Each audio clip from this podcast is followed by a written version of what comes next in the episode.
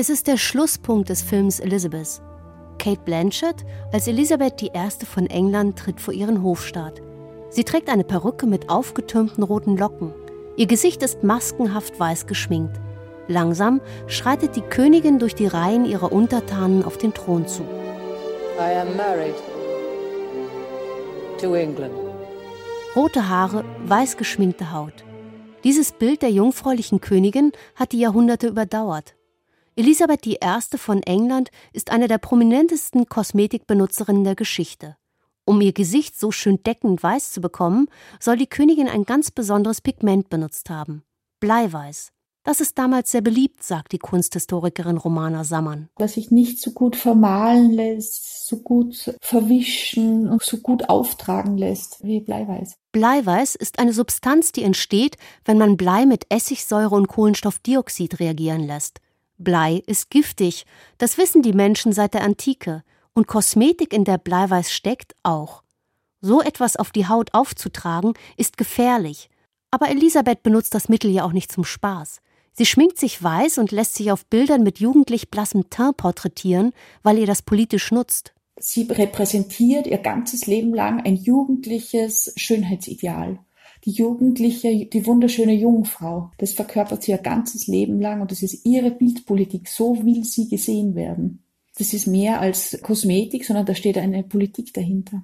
Elisabeth ist nicht die einzige, die sich damals auffällig weiß schminkt.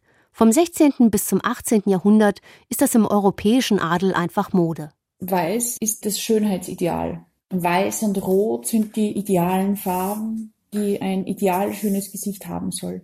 Also ein ideal schönes Gesicht soll eine hohe Stirn sein, ohne Haare und Falten, die Haut ebenmäßig und weiß, hervorgehoben durch Wangenröte und rote Lippen. Eine weiße Fleischfarbe bedeutet nach damaligem medizinischen Verständnis, dass ein Mensch gesund ist, sagt die Kunsthistorikerin Romana Sammann. Wer ein weißes Gesicht hat, gehört zur Elite und nicht zu den Menschen, die draußen in der Sonne auf dem Feld arbeiten müssen. Und was auch dazu kommt, ist dieses Weiß als Ideal. Das taucht als Kontrast zu Schwarz auf. Und das ist nicht zufällig zu einer Zeit, als die europäischen Kolonialmächte beginnen, ihre Expansion in die Welt zu betreiben. Das heißt, dieses Ideal des Weißseins ist immer auch rassistisch. Und es gibt in den Bildkünsten den Typus der schönen Frau, mit einer ganz hellen, ebenmäßigen, perfekten Haut. Und neben ihr, meistens ein bisschen unter ihr, sitzt eine Dienerin mit ganz dunkler Haut, als Kontrast.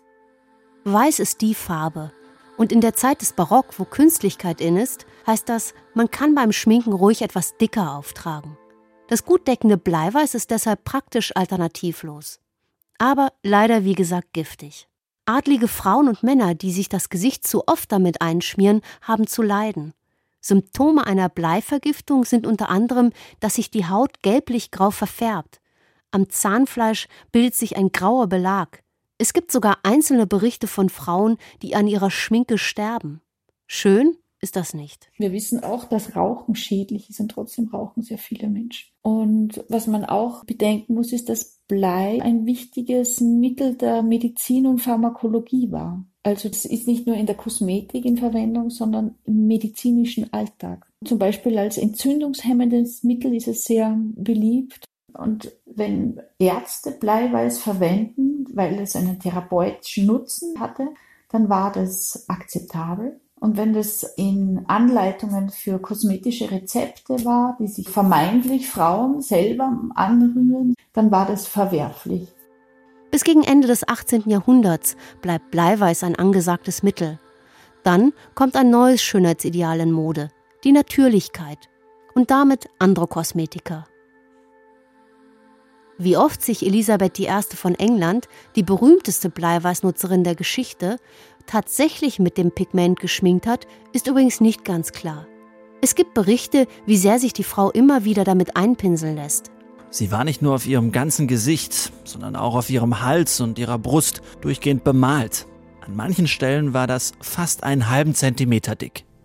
Elisabeths Gesicht soll am Ende ihres Lebens angeblich so vom Blei zerfressen sein, dass sie alle Spiegel abhängen lässt.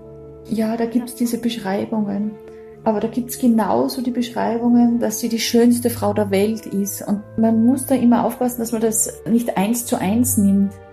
Es gibt damals Leute, die wollen sich lustig machen über die Frau und ihre übertriebene Schminkerei. Vielleicht, weil sie sich anmaßte zu herrschen. Und es gibt andere, die wollen sie in ihren Texten und Bildern einfach nur feiern. Als wunderschöne jungfräuliche Königin mit roten Haaren und weißem Gesicht.